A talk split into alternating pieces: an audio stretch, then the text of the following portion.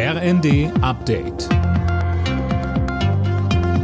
Stündlich neu. Auf den Punkt informiert. Ich bin Johannes Schmidt. Guten Abend.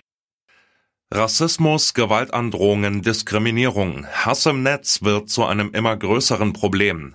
Das geht aus einer Studie hervor, die Familienministerin Paus vorgestellt hat.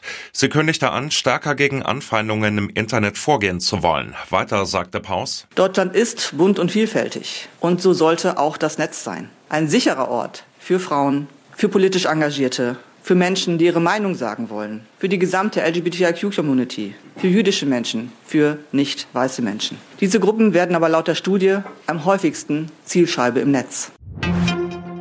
Innenministerin Faeser will den Staat besser vor Rechtsextremisten schützen. Der Plan? Extremisten konsequenter aus dem öffentlichen Dienst fernhalten und ihre Finanzströme besser kontrollieren. Außerdem möchte sie die Unabhängigkeit des Bundesverfassungsgerichts stärken. Wenn Donald Trump nochmal US-Präsident wird, können wir uns auf den amerikanischen Atomschirm nicht mehr verlassen. Das befürchtet die SPD-Spitzenkandidatin für die Europawahl Barley.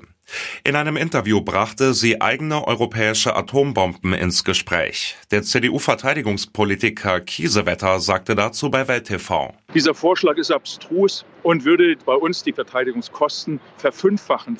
Das ganz Entscheidende ist, dass die Amerikaner ihre Nuklearwaffen hier halten. Das ist die günstigste Rückversicherung, die wir haben können. Weder können französische noch britische Atomwaffen das ausgleichen, noch sind wir Europäer in der Lage, innerhalb weniger Jahre den amerikanischen Nuklearschutzschirm zu ersetzen.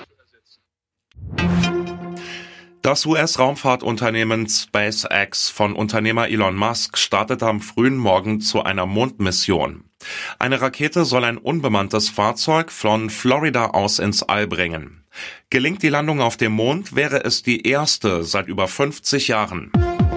Alle Nachrichten auf rnd.de